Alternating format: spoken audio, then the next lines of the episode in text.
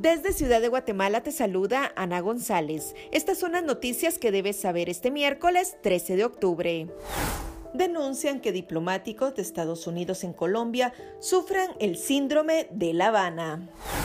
En noticias nacionales, el Ministerio de Salud solo ha invertido el 0.57% de los 14 millones de quetzales asignados en campañas de divulgación sobre la vacunación contra el COVID-19. El dato salió a relucir durante una citación en el Congreso de la República capturan a hombre por destruir monumentos durante una marcha por el 12 de octubre. En nuestra sección de República Vive te contamos sobre las ceremonias mayas, una tradición milenaria que sigue en Guatemala.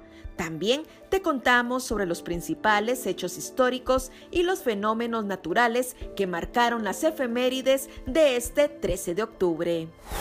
Eso es todo por hoy. Para mayor información ingresa a república.gt y mantente informado sobre las noticias del día. También nos puedes seguir en redes sociales como República GT.